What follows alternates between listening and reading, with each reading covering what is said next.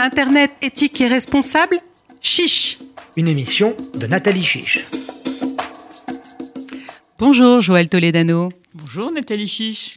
Bonjour à nos auditeurs. Je suis ravie de vous recevoir dans notre émission Internet éthique et responsable pour parler de votre livre que j'ai beaucoup aimé et qui s'appelle GAFA, reprenons le pouvoir. Donc je le montre à nos auditeurs et je vous conseille vivement de l'acheter, euh, qui a été publié aux éditions Odile Jacob.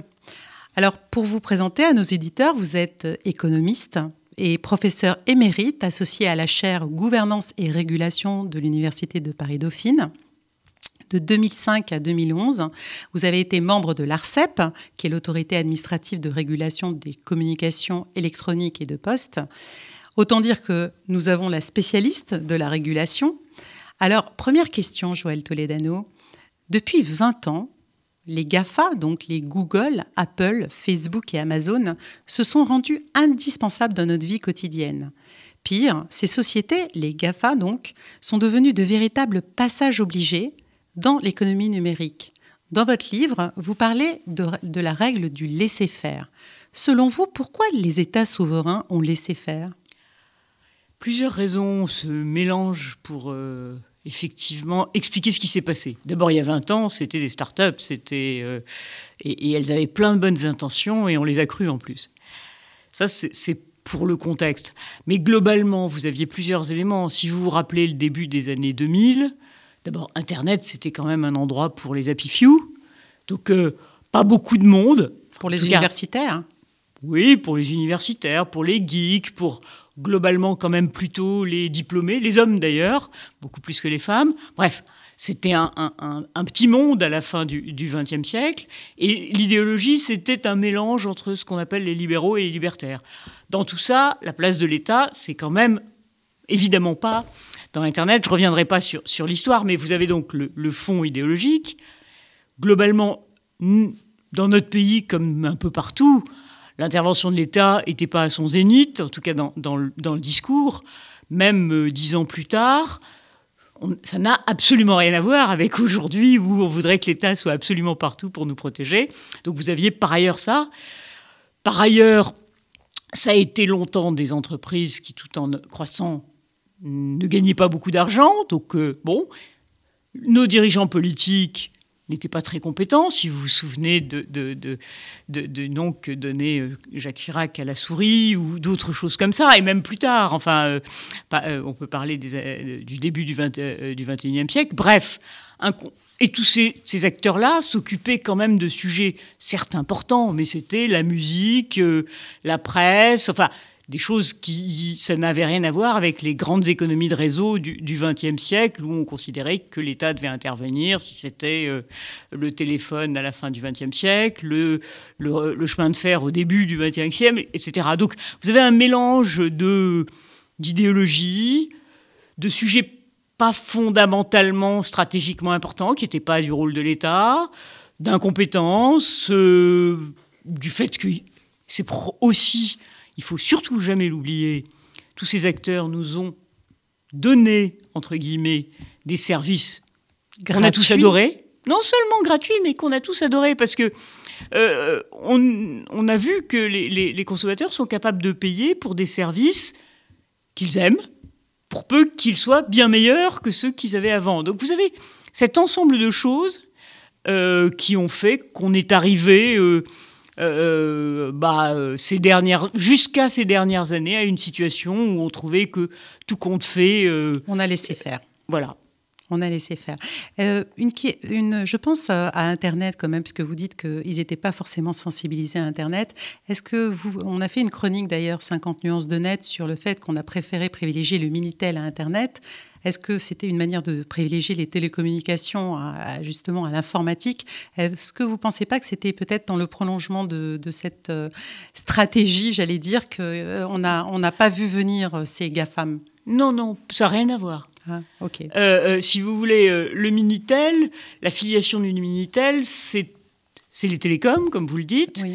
parce que on a un grand corps de l'État puissant, on avait un grand corps puissant et efficace, dans une efficacité peut-être euh, contestable, mais avec une, réelle efficacité, et qu'il a promu son produit, Internet n'est venu qu'après. Donc, euh, euh, il se trouve qu'on n'a pas de corps technique de l'informatique. C'est peut-être dommage, ça nous aurait peut-être donné autre chose. Mais historiquement, par rapport à la France, c'est plutôt lié à notre organisation technocratique. Alors, votre livre se focalise sur les GAFA, euh, donc je rappelle Google, Apple, Facebook et Amazon. Pourtant, Microsoft est aussi un acteur incontournable du numérique et n'y est pas associé dans votre livre. Alors je voulais vous demander pourquoi.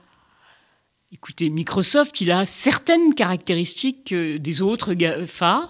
C'est qu'il est riche, il est puissant, il a une énorme force de frappe, tout ça est commun. On en a beaucoup parlé avec le Health Data Hub, la, fameuse plateforme de santé. Bah. il, est revenu, il est revenu dans l'actualité. C'est pour ça raison. Que je pose Par exemple, c'était à propos du cloud, de ce qu'on appelle l'informatique dans les nuages. C'est encore plus joli que le cloud. Euh, mais sur, euh, sur le, justement sur le cloud, Microsoft est derrière, derrière un grand leader qui est Amazon euh, sur le, le, cloud computing. Donc j'ai envie de dire que la différence entre Microsoft et les quatre autres, c'est que pour l'instant, depuis euh, qu'effectivement il a été condamné assez violemment euh, euh, aux États-Unis et en Europe, il se comporte mieux. Il n'a pas ces pratiques anticoncurrentielles sur lesquelles j'essaye de donner des noms, de montrer des pratiques concrètement dans l'ouvrage, et qui fait qu'effectivement ces acteurs se sont édifiés des empires sur lesquels ils règnent disons probablement pour l'instant, j'espère que ça continuera, Microsoft a été un peu plus adroit et que donc euh, je pense que l'action primordiale, c'est de euh, regarder de plus près ce qui se passe du côté des GAFA. Alors, quelques chiffres à présent pour euh, ce qui est euh, très intéressant justement dans votre livre, c'est que vous donnez beaucoup de chiffres. La valorisation. non, au contraire, euh, on n'en trouve pas des chiffres. C'est pour ça que c'était vraiment utile de faire ce livre. La valorisation de ces géants a atteint ou dépasse pour chacun d'entre eux 1000 milliards de dollars, soit pour, je donne comme enfin, vous donnez comme exemple la moitié du CAC 40, c'est dire euh, quel est le degré de valorisation. Pour autant, leur effectif total dépasse à peine le million de salariés, soit 20% de la chaîne de valeur. Peut-on parler d'une véritable machine à cash pour chacun de ces GAFA et au détriment de quels acteurs économiques?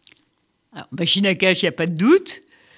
Euh, et ils ont du cash disponible avec des montants qui sont de plusieurs centaines de milliards de dollars. Ce qu'on appelle le cash disponible, c'est euh, vous pouvez le sortir euh, demain matin. Oui.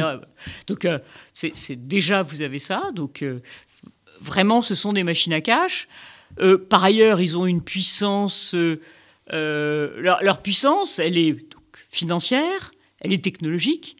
Si vous additionnez la, ce qui est dépensé en RD par ces acteurs, c'est presque, pas tout à fait, mais presque le double du budget de la RD française, tout secteur confondu. Non, mais c'est dingue.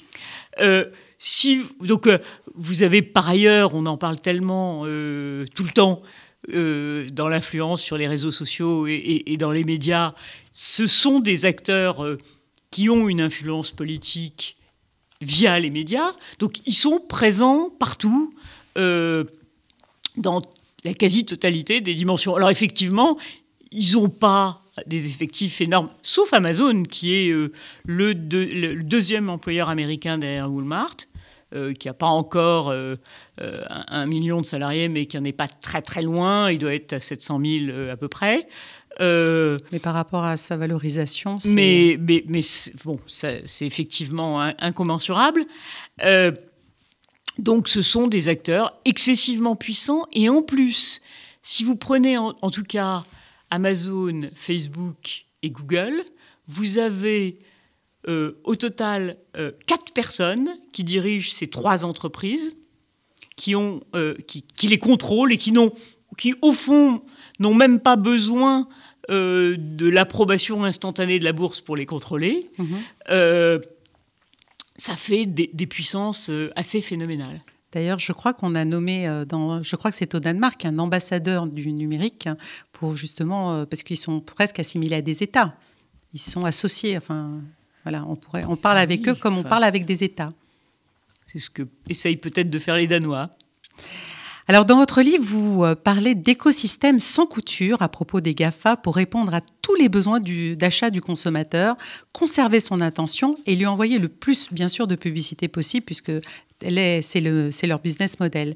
Est-ce qu'il est encore possible pour nous, consommateurs, de nous affranchir de ce, de ce goulot d'étranglement, parce qu'on a l'impression qu'une fois qu'on est dans leur, euh, dans leur système, on ne peut plus en sortir. Alors, si vous permettez, je vais, je vais, déjà revenir à la première partie de votre phrase, parce que c'est très riche ce que vous avez dit. Euh, en fait, chacune de ces entreprises doit être regardée séparément. Et c'est chacun de ces écosystèmes qui a pour objectif de vous garder. D'accord. Ils sont différents les uns des autres. Ils sont différents les uns des autres. Et même si Facebook et Google, tous les deux, sont bâtis sur la publicité, la logique n'est pas la même.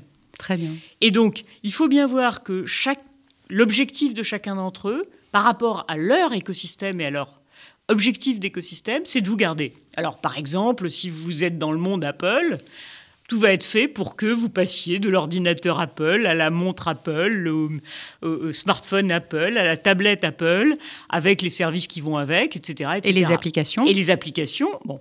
Maintenant, si vous êtes dans le monde Amazon, tout va être fait pour que vous achetiez tout sur Amazon. Tout, pas que des livres. Tout, et même si vous avez acheté quelque chose qui vaut 5 euros, vous allez le faire et vous allez vous faire livrer avec un coût de livraison, si jamais il était visible, qui est euh, souvent supérieur à ce que vous achetez. Mais vous allez être livré probablement au plus grand détriment du commerce euh, même pas traditionnel, au commerce qui a une économie normale.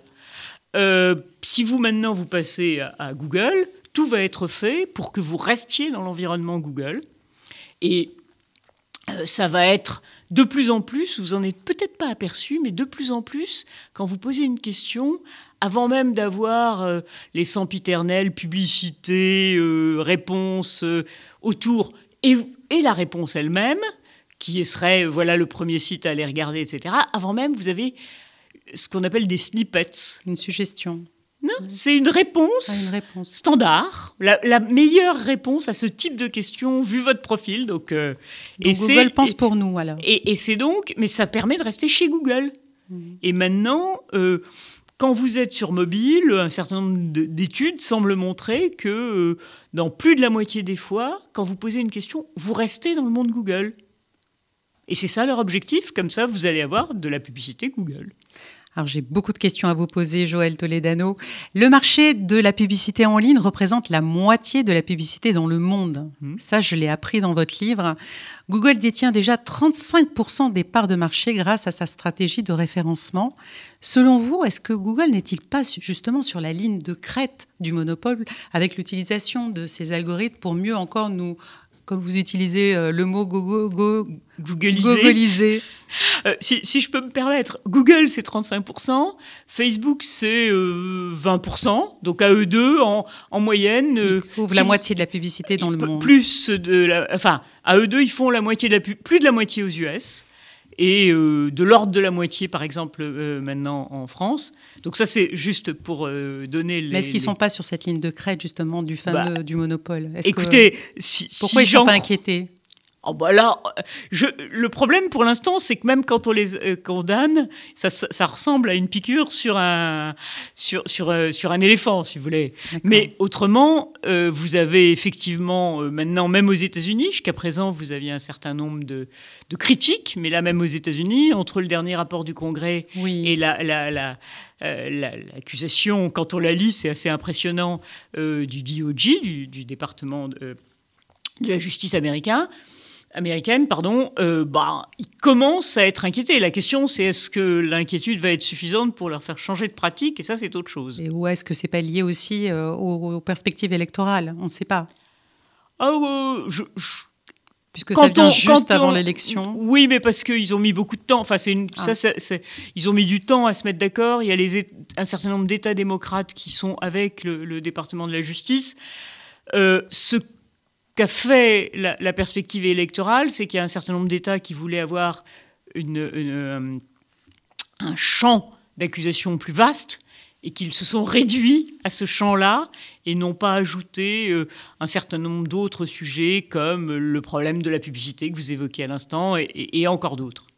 Alors vous soulignez dans votre livre que ces GAFA ont des moyens financiers donc hors du commun pour s'approprier des innovations. C'est comme ça qu'ils croient, comme Facebook qui a racheté Instagram en 2012 et WhatsApp en 2014. Selon vous, est-ce qu'il fallait autoriser ces acquisitions? Alors, selon euh, moi, il fallait monopole, pas, hein. mais au regard du droit existant, les, les autorités en charge de ces sujets-là ne pouvaient pas ne pas les autoriser. C'est-à-dire qu'aujourd'hui, on a un droit dont les règles sont telles qu'il faut avoir un, niveau de preuve qui n'était pas possible d'avoir face à ces acteurs qui ont une telle, on dit en jargon, asymétrie d'information, qui ne disent pas tout, c'est le moins qu'on puisse dire. Et donc, ils n'avaient pas la possibilité de prendre des décisions euh, qui auraient été validées ensuite par les cours d'appel et de cassation qui sont derrière. Donc, réponse, je pense que ça n'aurait pas dû, au regard du verrouillage du marché qui a été observé après, mais que pour autant, il est difficile de critiquer ces institutions de ne pas l'avoir fait. Alors dans votre livre, vous expliquez que le comportement d'Amazon maintenant, au regard des règles de concurrence, pose aussi question, surtout avec Amazon Prime. Difficile d'apporter, comme vous venez de le dire, la preuve de dommages subis par certaines entreprises partenaires qui gravitent autour d'Amazon. Pensez-vous qu'à l'instar d'Amazon, ces plateformes sont devenues des vrais régulateurs privés et qui défient les États souverains? Alors, qu'ils soient devenus des régulateurs privés, chacun dans leur écosystème, oui, c'est ce que j'essaye de, de, montrer. Est-ce qu'il défie les États souverains? Au fond, j'ai presque envie de dire que non, il ne les défie pas parce que il, y, a une, forme de, oh, peut-être que, mépris c'est trop fort, mais, d'arrogance. Ils se considèrent, ils sont d'ailleurs plus efficaces que nos États souverains. C'est sûr que la démocratie, c'est pas toujours un, un, régime très efficace pour obtenir les résultats les plus rapides. Donc, et ils arrivent à faire des choses je vous le disais tout à l'heure, des services extrêmement léchés, de bonne qualité, dont tout le monde a envie. On ne dirait pas la même chose de tous les services euh, publics, même si on les adore. Donc, euh, souvent, moi, ce que je crois, c'est qu'ils ne les défient pas, juste ils les contournent parce que parce qu'ils sont meilleurs. Enfin, c'est ce qu'ils pensent. Je pense par exemple à l'application Safety Check. Euh, mhm. le, ministère de l'Intérieur avait essayé de, faire une mhm. même application et il s'est pourvoyé alors que celle de Safety Check de Facebook, qui permet de s'identifier quand il y a lors d'un attentat, elle, elle a fait ses preuves et elle, marche. Oui, mais euh, euh, quand il s'est agi de, sur les applications de type Stop Covid, quoi qu'on en pense après de telle ou telle application, ils ont décidé qu'ils allaient faire la leur et que celle des États, malgré tout. D'ailleurs, la France est la seule qui n'a pas voulu euh, euh, passer par euh, Apple et Google, contrairement aux autres États européens. Elle a voulu faire sa propre application Stop Covid et on connaît le résultat. Voilà, c'est ce que je vous disais. Ils contournent. Alors ces GAFA ont progressivement pénétré tous les secteurs de l'économie, au point que l'on parle de plateformisation de l'économie. Pour autant, la technologie blockchain promet, elle, à, son tour d'innover de se passer de ces intermédiaires. Est-ce que vous pensez que la technologie blockchain pourrait être une riposte euh, et pourrait nous permettre de reprendre le pouvoir, pour reprendre le titre de votre livre? Euh, Écoutez, je pense que la, technologie blockchain, elle a, c'est une, une, très belle promesse. Il y a un certain nombre de, de choses qui semblent pouvoir être faites avec et, qui me semblent très intéressantes. J'ai eu l'occasion de travailler sur le sujet. Euh, cela étant dit, je pense pas que sur un sujet aussi important, il faille et où la technologie est au milieu, il faille mettre tous nos œufs dans le même panier. Donc, évidemment, il faut essayer de, de, de, participer au développement de la technologie blockchain, mais il faut aussi, classiquement, réguler ces acteurs. Et est-ce que vous pensez qu'il y a encore des secteurs à prendre que, que n'ont pas pris les, ces fameux GAFA, justement, et qui pourraient, euh, euh, que pourrait reprendre un État souverain? Alors, qu'il y ait des secteurs à prendre que les GAFA souhaitent prendre, mais alors euh, oui, ils veulent tout. Oui, oui, mais par exemple, la santé, la santé. les, secteurs des assurances, le secteur financier. Est-ce qu'il y a encore des secteurs à prendre? Laissez-nous un petit peu d'espoir. Non, mais je pense que s'il faut agir aujourd'hui, s'il faut reprendre le pouvoir, c'est pour les empêcher de prendre le pouvoir sur ces secteurs. Et je pense que si effectivement, les, parmi les raisons, je vous disais tout à l'heure que que les États ne s'étaient pas réveillés tout de suite, enfin on en parlait. Oui. Euh, l'une des choses qui les, a, qui les a fait se réveiller, c'est quand tout d'un coup ils se sont rendus compte que après la musique, ils étaient intéressés par la santé et la finance. Là, on sortait de, de domaines qui pouvaient être considérés comme secondaires. Euh, je prie les mélomanes de m'en excuser. Et, donc là, le, cœur de l'État risquait d'être concerné et le, réveil est, plus difficile et, présent. En tout cas, les, les, un certain nombre d'acteurs veulent réagir pour ça. J'espère que vous serez entendu. Alors, de votre point de vue, vous ne croyez pas au démantèlement, euh, comme euh, le souhaitent peut-être mhm. les États-Unis, mais il faut faire évoluer le cadre réglementaire actuel pour traiter ce problème de fond. Alors, à quelles conditions euh, Quelles sont pour vous les conditions nécessaires Vraiment, vous vous donnez un certain nombre de solutions mhm. à la fin de votre livre. Alors, quelles seraient les trois solutions? Parce que je crois que vous en avez mis trois. Il y a, y, a, y, a, y a, trois, condi trois conditions. Trois conditions. Il y a un certain nombre de conditions et puis après les solutions. Euh, je pense que Bon, il y a une condition, tout le monde est d'accord, pour avoir un rapport de force euh, existant avec ces acteurs, il faut le niveau européen, faute de quoi, euh, bah, ils, ils, préféreront euh, partir que de plier, c'est clair. Donc, bah, deuxième condition, il y a un vrai sujet qui est de définir l'intérêt général de long terme, sachant que c'est très compliqué dans, un, dans des secteurs d'activité qui vont être potentiellement modifiés et où les anciens ont du mal à tenir. Donc se dire il vaut mieux que je perde ici pour que je gagne un peu plus tard, c'est pas toujours facile. je donne un certain nombre d'exemples euh, dans, l'ouvrage. Mais il y a une troisième condition absolument nécessaire qui est de mettre des moyens et de l'intelligence dans la compréhension de ces secteurs. C'est-à-dire? Bah, C'est-à-dire que... Parce que c'est le plus important. En fait. Si vous voulez, est-ce que les outils actuels sont obsolètes en fait? Vous parliez de droit de la concurrence, on a l'impression que ces outils sont obsolètes. les institutions sont obsolètes. Les ah, institutions, les institutions sont des institutions qui n'intègrent pas le numérique. Donc il faut, pour certaines d'entre elles, aider à les moderniser, et pour d'autres, en créer d'autres qui correspondent effectivement à la situation présente. Par exemple Par exemple, pour effectivement réguler les GAFA, le droit de la concurrence à court terme ne sera pas pertinent, même si on lui donne des pouvoirs supplémentaires. Et il faut absolument avoir une régulation, comme on dit en jargon, exemptée, c'est-à-dire avec un certain nombre de règles que ces acteurs ne devront pas euh, devront respecter, et puis un certain nombre de, mesures que j'essaye d'énumérer, enfin j'en énumère quelques-unes, mais, mais c'est un travail après à mener, pour effectivement ouvrir les marchés à la concurrence, au cas par cas, sur chacun des modèles économiques, et pour modifier cette situation de verrouillage de tous ces marchés. Alors si ces institutions ne sont pas actuellement, euh, comment vous dire, euh, euh, enfin, efficaces, qu'est-ce que, à quoi vous pensez comme institution? Qu'est-ce que ça pourrait oh, bah, Il faut un, régulateur européen qui est en même temps, des, au, niveau national, y ait des compétences aussi sur, bah, pour prendre un exemple, la, la, compréhension des algorithmes, la compréhension des modèles économiques, la façon dont sont euh, euh, réellement euh, traités l'ensemble des acteurs qui participent à l'écosystème. Vous parliez tout à l'heure des entreprises qui participent à un écosystème. Elles ne peuvent pas aujourd'hui, quand il y a des problèmes, dire attention, il y a eu tel comportement, parce que c'est un risque de vie et de mort pour elles de court terme si elles se mettent à dénoncer, j'ai envie de dire, la mère nourricière. donc toute une série de, mesures et d'organisations, mais un régulateur européen qui ait des moyens techniques, humains, financiers, et qui puisse effectivement, face à ces acteurs qui sont extraordinairement compétents, extraordinairement puissants, on a eu l'occasion de le dire. Et bien conseillés. Et bien conseillés, puisqu'ils ont les moyens de s'acheter tous les conseils qu'ils veulent. Euh, donc, mais on a aussi plein de jeunes qui ont envie de travailler pour l'intérêt général. Moi, je le vois. Donc, euh, il suffirait qu'il y ait des, des possibilité de le faire pour que nous ayons aussi des gens très compétents qui puissent, euh, qui puissent être en face. Je pense que là, on pourra commencer à traiter le sujet et on apprendra en marchant. Alors pour conclure, Joël Toledano, un Internet éthique et responsable, c'est quoi pour vous?